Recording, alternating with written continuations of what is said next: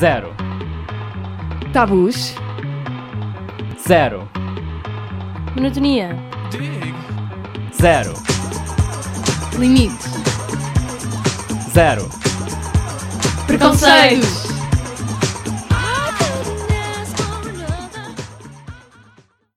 Olá pessoas, sejam bem-vindos ao Zero Preconceitos. Eu sou a Mariana e hoje estou aqui com o Marco Olá, acho que já me conhecem. E com um convidado especial, Isaac. Queres apresentar-te?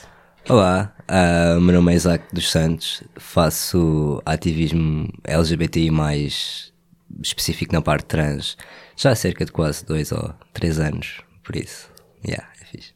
Obrigado por estares aqui connosco. Obrigado, El. E então, nós há cerca de um mês, na altura do Dia da Mulher, 8 de março, fizemos um episódio sobre feminismo e a certa altura durante a conversa começou a surgir o termo masculinidade tóxica e pronto, nós decidimos que seria bom se calhar fazer um episódio para explorar mais esse assunto e portanto, antes de começarmos por falar eh, de masculinidade tóxica, eu gostava de falar primeiro o que é que é masculinidade no geral e, portanto, a minha primeira pergunta vai um bocado nessa direção, do que é que vocês consideram ser masculinidade, ou talvez numa perspectiva mais pessoal, o que é que em vocês vocês consideram que seja masculino? Eu já tive esta conversa várias vezes com a minha mãe, em que ela acredita provavelmente que existe um lado feminino e um lado masculino, e o que ela costuma associar a cada um desses lados são algumas espécies de traços, normalmente de género, as mulheres teriam mais inteligência emocional e os homens teriam mais, sei lá, queriam ser mais de força física e assim. Eu, eh, pessoalmente, como eu gosto de manter as coisas científicas, eu nunca acreditei muito em haver assim uma distinção assim tão ténue entre as duas coisas. Se há uma distinção até, mas eu sempre achei que a masculinidade para mim, em termos de traços, era uma coisa que evoluía bastante com o tempo, de cultura para cultura, e até mesmo em termos de faixas etárias e classes sociais das pessoas. Eu não podia concordar mais com aquilo que o Marco estava ahm, a dizer. Quando a sociedade entra muito pela parte da força física, ahm, da inteligência emocional da mulher, isso vem tudo parte da nossa cultura.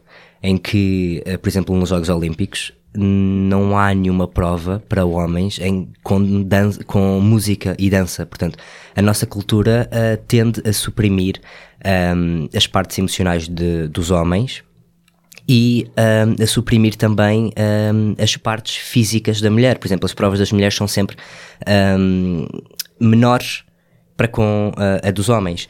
E hum, eu pergunto-me um bocado se isso tem a ver com incapacidade por parte da mulher, o que eu devido, ou se terá a ver com o facto de as mulheres desde sempre, ao praticarem desportos, hum, têm sempre limites mais baixos e os, seus- e os seus limites corporais não sejam ah, tão levantados, tão, tão puxados e tão explorados. Portanto, a questão aqui assim do que é que é ser masculino, para mim pessoalmente, é a pessoa identificar-se com, com o espectro masculino. Atenção, não estou a dizer a pessoa identificar-se com o homem, mas sim com o espectro masculino e sentir-se confiante da sua masculinidade porque para ser eh, ahm, masculino não basta ser homem, nós temos que acreditar que, que, que o somos. Ou seja, vocês estão a dizer é que uma pessoa se sentir-se algo masculino tem muito mais a ver com aquilo que é a pessoa e não tanto com o que as pessoas à volta acham. Correto. E, que isso- e de que forma é que acham que a vossa percepção da vossa masculinidade se foi alterando por causa daquilo que é a concepção social de masculinidade? Acham isso teve um efeito em vocês? Isso no meu caso teve eh, bastante efeito, porque eu via várias pessoas eh, com padrões, vários homens com padrões sociais eh, ao máximo, ou seja, os homens é que é, e as mulheres eh, são mais fracas, e as mulheres são menos isto, e as mulheres são menos aquilo. E portanto, todo o seu diálogo, toda a sua conversação era com eh, o homem o facto de eles serem mais do que uma mulher e nunca centrada de não, eu sou masculino porque isto ou porque aquilo e acabavam a ser pessoas com uma masculinidade muito frágil e, com, e qualquer coisa afetava a sua masculinidade. E se alguém eh, dissesse não mas eh, espera lá porque tu, fazes isto ou fazes aquilo eles ficavam automaticamente ressentidos. E quando nós falamos em masculinidades tóxicas ah, eu gosto já de levantar eh, esta questão.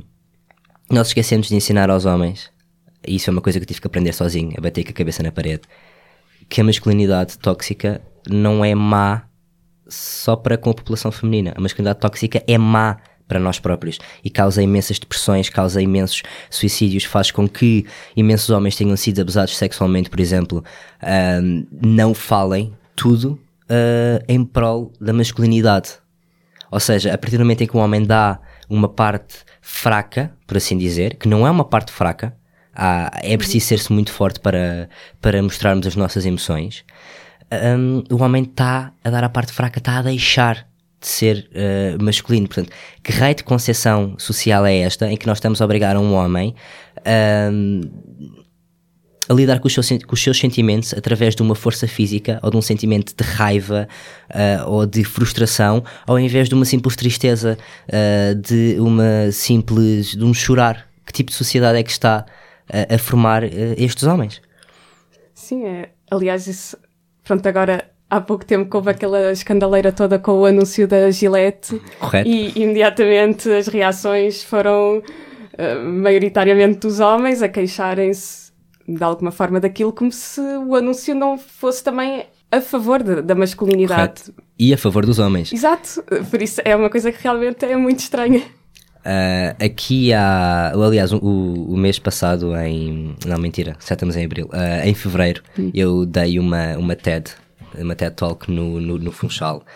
E na minha TED eu fiz uh, questão de, de, tocar em alguns pontos e, e, de falar para, para, para os homens, quer que estavam no público, quer que futuramente possam ouvir quando o vídeo sair, sobre quantos de nós é que já não quisemos utilizar aquela camisa ou aquelas calças ou aquele casaco em público, mas tivemos vergonha porque é que, o que é que os nossos amigos vão dizer? O que é que o meu patrão vai dizer? Um, eu trabalhei muito tempo numa loja uh, QB de luxo para, para homem com, com, com roupa que não se consegue encontrar em mais lado nenhum, com padrões e cores e etc. E a população portuguesa, especialmente, na população estrangeira não tanto, mas a população portuguesa tinha muito aquela situação de pá, eu adoro isto, mas eu não posso usar. Uh, e então para mim fez sentido tocar, tocar nesse ponto. E outra coisa muito importante também é quantos de nós uh, é que já não tivemos com as lágrimas nos olhos, mas alguém nos disse uh, man up, cresce, faz-te homem, ou qualquer coisa do género. Como se os homens fossem criaturas e robôs sem qualquer sentimento. E isso para mim não faz sentido. Sim, eu estava agora a lembrar nessa questão do Man Up, também me lembrou aquele agora, o mais recente anúncio do, como é que era? Homem que é homem, não vê só futebol. Sim, eu vi isso ontem ah, no autocarro. também é aterrador. Enfim, uh, Marco, não sei se queres... Eu acho que concordo, não se devia de qualquer maneira nenhuma subestimar, explorar os nossos os sentimentos e emoções de uma forma saudável. Acho que é bastante difícil, é preciso encontrar aquele bom equilíbrio entre a tentar perceber o que é que as outras pessoas estão a sentir e nós tentamos arranjar, a, agir de uma maneira correta em relação a isso, mas também a parte em que é tomarmos conta de nós mesmos. E eu vejo muitos homens que têm esse problema que desde crianças houveram essas partes deles que, que tentaram, uh, de certas pessoas da sua família, tentaram reprimir. Achavam que provavelmente iria ajudá-las a sucederem melhor na sociedade, mas não é bem assim. As coisas não correm assim tão bem e vejo que crescem para ser pessoas com eu diria alguma fraca inteligência emocional, o que pode ser um bocado perigoso mesmo. Dá súbitas, súbitas explosões emocionais e coisas do género, acho que são bastante preocupantes. Uh, eu, eu, sempre vi a sociedade alguma, alguma, alguma pressão para que eu for, uh, alguns homens, até aconteceu comigo, fossem uh, melhores em algumas coisas do que as mulheres. Eu lembro, ainda no outro dia, estava a ir, a minha tia ofereceu-se para me levar de carro até um café e outra pessoa da nossa família virou-se: Ah, então agora é, é conduz, não sabes, devias conduzir melhor que ela e assim. E eu fico sempre a pensar: é suposto, é, é suposto eu estar sempre a tentar agir neste espírito competitivo, é suposto eu sentir-me envergonhado por isto. Eu não gosto nada de conduzir, por isso o que a tia estava a fazer é um grande favor para mim. É ridículo, a minha namorada conduz 30 vezes melhor que eu. Primeiro, porque tem a carta há muitos mais anos que eu. Uh, segundo, aquilo está-lhe no sangue. Ela adora aquilo. Mas há sempre aquela tentativa por parte das, das outras pessoas de quantificar o ah, és mais masculino, se alguma coisa. Sentem que este género de coisas, apesar de vocês tomarem consciência que isto são construções sociais, é, é uma coisa que às vezes ainda vos afeta? Ou seja, acontece vocês darem-se vocês a pensar se calhar não devia fazer tal coisa, ou se calhar para evitar certos comentários. Neste momento já não. Uh, contextualizando, eu sou um, um homem que por acaso é trans. Um, no princípio da minha transição foi um, foi um, foi um pouco difícil, porque há, há sempre uma fase um, a seguir ao coming out em que as pessoas esperam um tipo de comportamento diferente. Uh, ou seja, que nós sejamos o expoente máximo do que é ser homem com a parte do machismo à mistura. Isso para mim não, não, não, não, não fazia qualquer sentido. Um, e eu dava por mim a ter que ter atitudes mais bruscas para que as pessoas me validassem. Isso acabou por ser um pouco complicado, obviamente, na fase de transição em, em que eu estou. Isso hoje em dia já, já não acontece e eu faço aquilo que eu quero e estou plenamente a cagar para o que é que as pessoas venham ou não, ou, ou não venham dizer. Mas continua muito um, a haver à, à minha volta em questões do, do dia a dia, pois, porque tu és homem, ou. Há sempre isso socialmente. São coisas das quais nós, nós não, não, não podemos fugir, temos, temos que lutar contra elas. Mas acho que a nível de ativismo as pessoas têm falhado bastante, porque fala-se da masculinidade tóxica, fala-se do feminismo, uh, e ainda bem. Mas nós estamos constantemente a falar uh, desses assuntos numa perspectiva para com as atitudes que os homens têm para com as mulheres. O que tem que ser falado. Mas nós temos que fazer entender os homens que, para além das consequências que isso possa vir a ter para as mulheres, as consequências que isso tem para eles próprios, para nós próprios. E há essa falha, obviamente também porque uh, as mulheres estão, estão cansadas. Uh, foram imensos anos de, debaixo de fogo, foram imensos anos a, a terem que comer e calar atitudes uh, completamente arcaicas. Mas está na altura de nós começarmos a ensinar os homens de que eles são muito mais do que aquilo. Que nós somos muito mais do que aquilo, que nós não somos nenhuma pedra, nós uh, não somos nenhum homem neandertal que não consegue gerir sentimentos ou emoções. Nós conseguimos. Temos só que aprender a gerir e aprender a, a, a ensinar os mais novos a gerir para que a próxima geração de seres humanos, quer homens, quer mulheres, saiba gerir os seus sentimentos e as suas emoções muito melhor do que a nossa geração o faz. Sim, por acaso é uma coisa que me faz bastante confusão, são as reações ao feminismo como se fosse uma, um movimento que apaga os homens, quando na verdade o feminismo protege os homens. É, é uma coisa que me faz imensa confusão a ver aquelas reações do ah, qualquer dia já não se pode ser homem. Uh, Isso é a masculinidade tóxica. É, é, nesse é... ponto quando eu há pouco falava uh, em pessoas uh, muito masculinas, mas com masculinidades muito frágeis. É, é essas pessoas a que eu me refiro. São pessoas que a partir do momento em que ouvem um pequeno empoderamento à mulher, que se sentem atacadas. E são pessoas que não são confiantes, não são confiantes da sua masculinidade, não são confiantes do seu ser porque só sabem estar numa posição de poder e não uh, de, numa posição de uh, igualdade e equiparidade para, para, para com os outros. Uh, são pessoas que têm muitos problemas nesse aspecto e é aí que eu digo que nós temos que ensinar as pessoas e temos que ensinar esses homens de cá que os comportamentos que lhes foram ensinados estão a ser prejudiciais também para eles. Pois, e, e, que o facto de se estar a apontar os problemas das mulheres não invalida que os homens tenham também problemas. Correto. Não. Exato. Eu, por experiência própria, voltando à part, atrás àquela parte de como a masculinidade tóxica ainda me pode afetar de vez em quando, eu às vezes vejo por mim a censurar-me, ainda, mas com muito menos frequência do que, por exemplo, antes de entrar na faculdade. De vez em quando, por exemplo, vou sair à discoteca com os amigos meus e tento tipo, dançar de uma maneira mais unissex e não como eu gostaria mesmo de estar a dançar, ou então cantar num registro mais neutro em vez do meu registro normal, que é um bocado agudo, porque eu estou sempre a cantar canções de mulheres, é normal que eu treinar a minha voz para isso.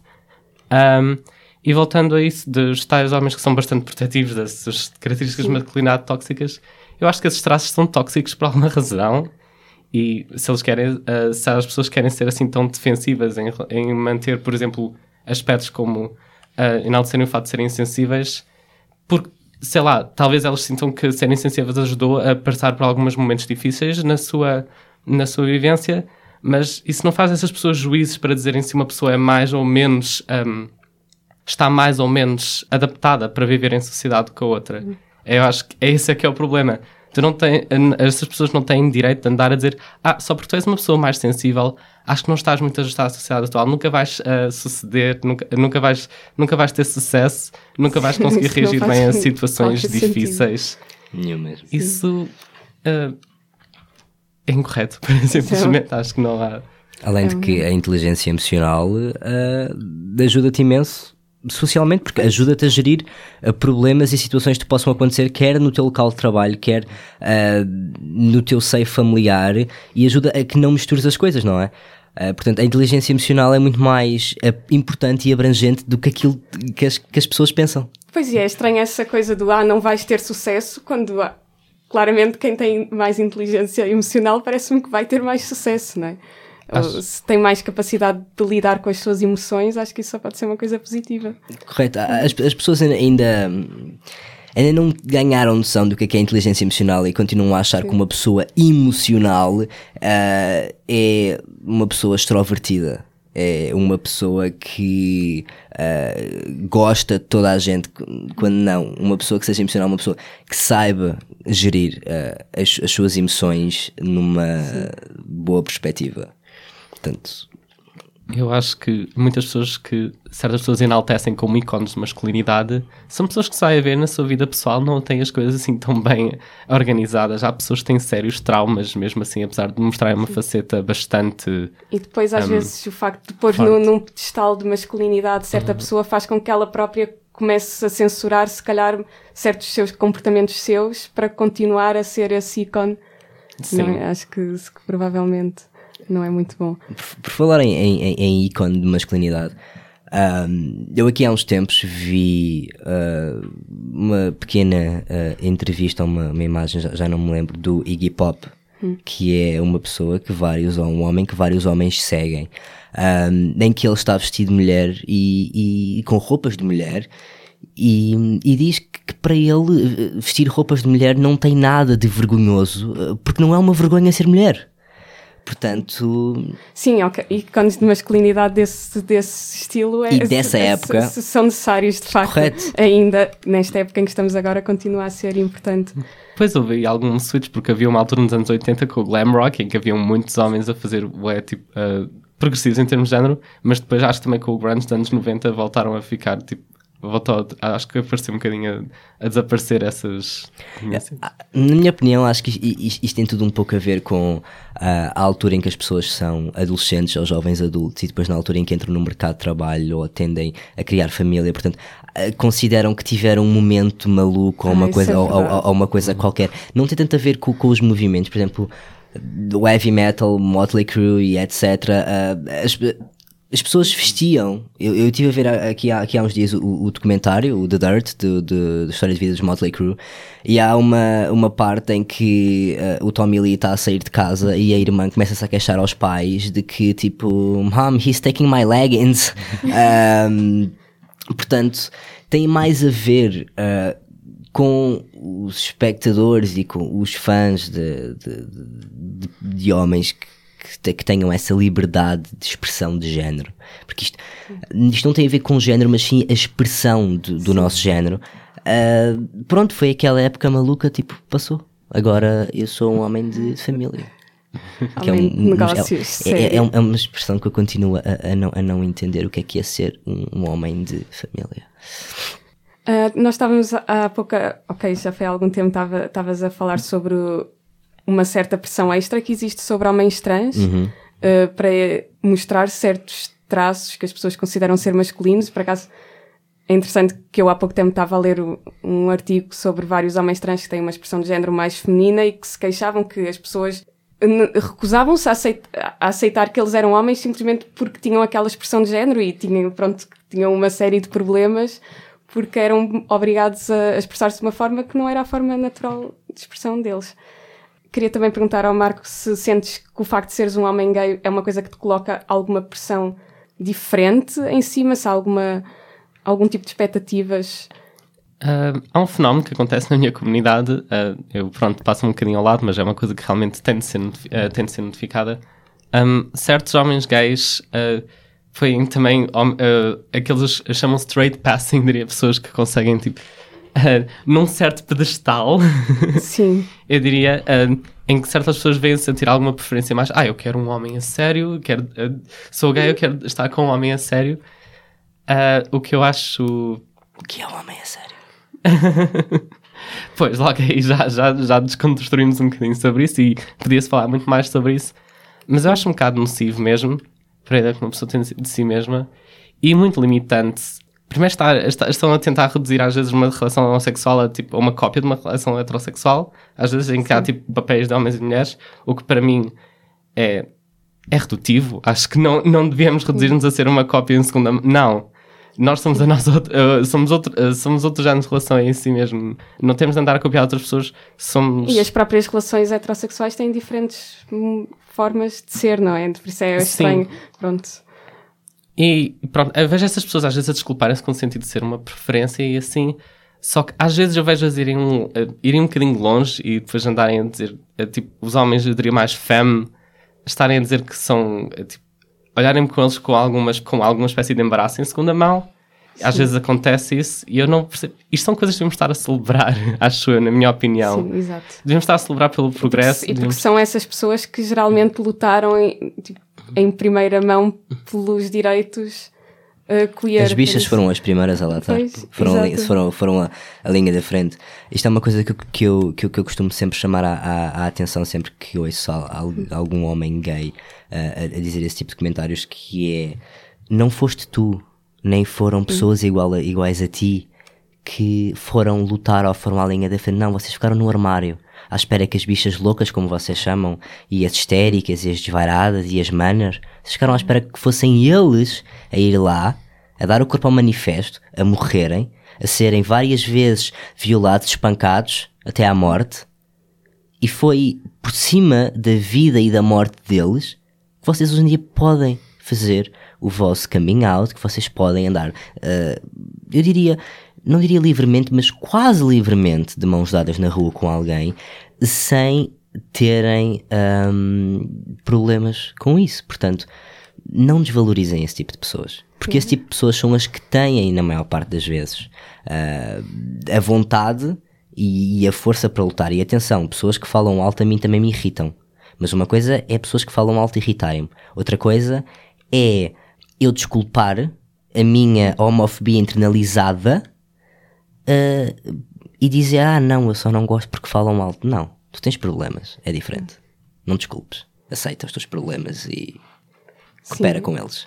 E é interessante analisar também este género de sentimentos dentro da comunidade queer. Que, Qual pronto, comunidade? Pois, também é uma, uma pergunta que se poderia falar agora. Falando no meu caso, uh, as maiores adversidades que eu Sim. encontrei na minha transição foi dentro da comunidade LGBT.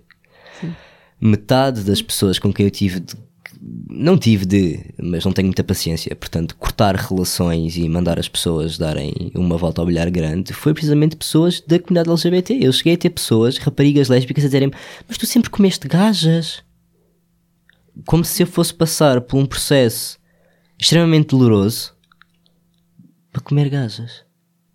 Eu nunca tive dificuldade em comer gajas. Não, não, não, faz, não, não faz sentido. E, e, depois as pessoas acham que por serem LGBT se podem de certa forma desculpar destes comportamentos? Achas que isso às, acontece? Às, às vezes acham, uh, mas comigo as coisas não, não, não funcionam assim e, e, as pessoas são efetivamente chamadas à razão. E isto é um fenómeno muito, muito interessante, isto, se calhar faz algum sentido para ti, Marco. Um, quando alguém é aceite, alguma comunidade, alguma parte da comunidade é aceite, as pessoas acabaram de passar pelo cabo das tormentas, não é? E agora estão lá no alto do seu pedestal.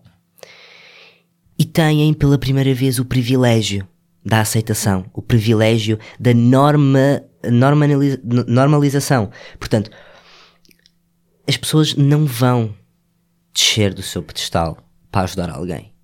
Porque têm medo de voltarem a ser excomungadas, têm medo de voltar a ser ostracizadas, têm medo de voltar a sofrer e não querem isso para elas. E, e então tecem uh, certos comentários como para que é que isso é necessário? Ou, mas nós já podemos casar, no caso do, dos gays, mas para que é que, isso, que, que, é que querem isso agora? No caso da, da- das pessoas trans, da, a lei pela qual eu também lutei, também fui à Assembleia da República, a lei das pessoas eh, trans a poderem eh, mudar o seu cartão, estamos apenas a falar do cartão de cidadão, aos 16 anos. Ainda hum, quase ninguém percebeu, pelo que eu.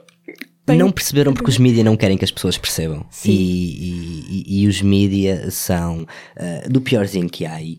Ahm, e, e havia também uma parte muito, muito, muito importante nesta lei que as pessoas se esqueceram e que os mídias não quiseram falar, que é a proibição da operação a bebés intersexo. Porque há o caso, e eu conheço o caso de uma pessoa, que em bebê foi-lhe retirado o sexo errado. Não é?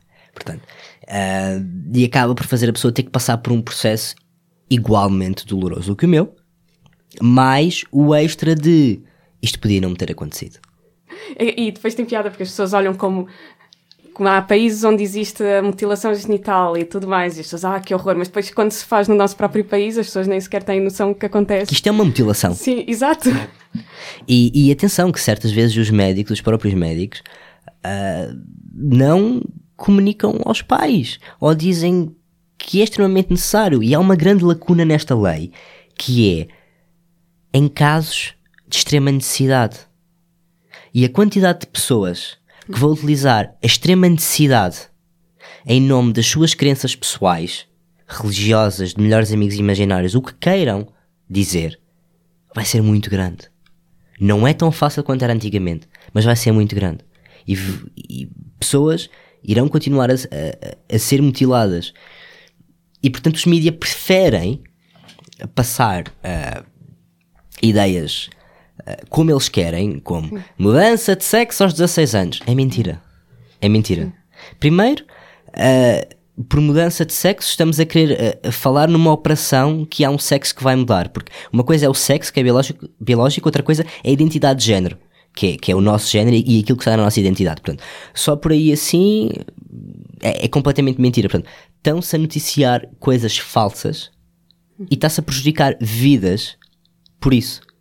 Vidas de pessoas cuja sua história, cujo seu percurso, por melhor que as coisas estejam, não vai ser fácil. Não é? Ah, e depois temos o caso das pessoas, como eu estava a referir e como o Marco fala, que são pessoas da comunidade que já estão aceites e que acabam por não ah, saber aceitar a liberdade do outro com medo de que a sua liberdade seja retirada. E isso a mim é algo que me choca. Na comunidade trans, ah, eu assisto várias vezes ah, nos grupos de Facebook, e eu não pertenço a nenhum grupo de Facebook precisamente por isso, competições de ver quem é que toma mais testosterona. E isso só mostra quão homens eles são. Não Sim, é? por acaso- Isto, é um comportamento sim. tipicamente masculino. Engraçado, eu vi que estava, estava a ler exatamente um, um homem trans a falar sobre masculinidade tóxica, um artigo que, que eu estava a ler, e ele fala de um estudo que houve, que era um, um jogo de cooperação, em que eles a certa altura injetavam um placebo em, num certo grupo de homens e diziam que era testosterona. E esses homens começavam a agir de forma muito mais agressiva, quando na verdade era um placebo. E é. A testosterona a mim, eh, tive várias pessoas, ai, porque vais ficar muito agressiva, ai, porque isto, ai, porque aquilo. Não, eu nunca fui agressivo por natureza. A única coisa que realmente aconteceu foi, sim senhor, devemos imaginar que eu tinha um pavio de 20 centímetros. Pá, se calhar encurtou para 15, mas não estou agressivo por isso. Uh, it's not a big of a deal. Portanto, as pessoas conseguem controlar. Eu continuo a saber controlar as minhas emoções. Uh, eu continuo a ter sentimentos. Eu não passei a ser uma pedra. Não é? Eu estou a tomar testosterona. Não olhei para a medusa. Não me transformei em pedra. Ah, bem, entretanto, estamos já perto do fim do episódio. Não sei se tem alguma coisa que querem acrescentar. Eu queria só acrescentar que é um bocado desapontante para uma pessoa que vá à procura da comunidade, de pessoas de comunidade LGBT e mais para tentar encontrar algum conforto, para tentar encontrar pessoas com quem possa falar abertamente sobre, os seus, eh, sobre a sua experiência, ser repreendido logo à entrada pela maneira como se expressa é eu acho que é bastante acho que ainda consegue ser mais mas, eh, ainda consegue ser mais desamparante do que a ir, eh, do que ser às vezes discriminado por pessoas que são hetero. Acho que é uma coisa que Eu sou hetero. Não discriminar a comunidade LGBT. falhei agora então em termos. Sim. Atenção, estou só, tô só a gozar e só a gozar é uma piada de longa data minha. Pessoas que são cis e auto- Acho que está melhor seja, assim. é. Sim, Obrigado. Ah, perdi a linha de pensamento. Ma- Mas, acho que acaba aqui então. desculpa. Sim, ok. Isto acontece muitas vezes, não há problema. Obrigada então, obrigada por teres vindo, Isaac. Obrigada por teres vindo também, Nada. Marco. Ah, obrigado. Costuma estar cá, mas pronto. Ah, então vamos passar para o nosso momento musical. Ah, eu, para o episódio 2, escolhi uma música do Filipe Sambado, é a música Deixem Lá, do álbum Filipe Sambado e os Acompanhantes de Luxo, que saiu em 2018. E eu estava há uns tempos a, a ler uma entrevista em que ele fala sobre o este álbum e, em particular, sobre a, a música Deixem Lá e sobre aquilo que o inspirou a escrever esta música e tem a ver com o facto dele a certa altura na sua vida se ter começado a sentir mais confortável para explorar a sua expressão de género e ter começado a usar batom ou saias ou outras coisas que são eh, vistas como femininas. E ele fala sobre como quando isso aconteceu começou a ter que lidar com muitos outros com muitos comentários que não ouvia de antes por parte das pessoas à volta dele e teve que lidar com pessoas a assumirem que ele tinha uma certa orientação sexual e pronto, todas as coisas eh, habituais que as pessoas costumam dizer. E pronto, eh, espero que gostem da música. Obrigada à Rádio Zero e até para a semana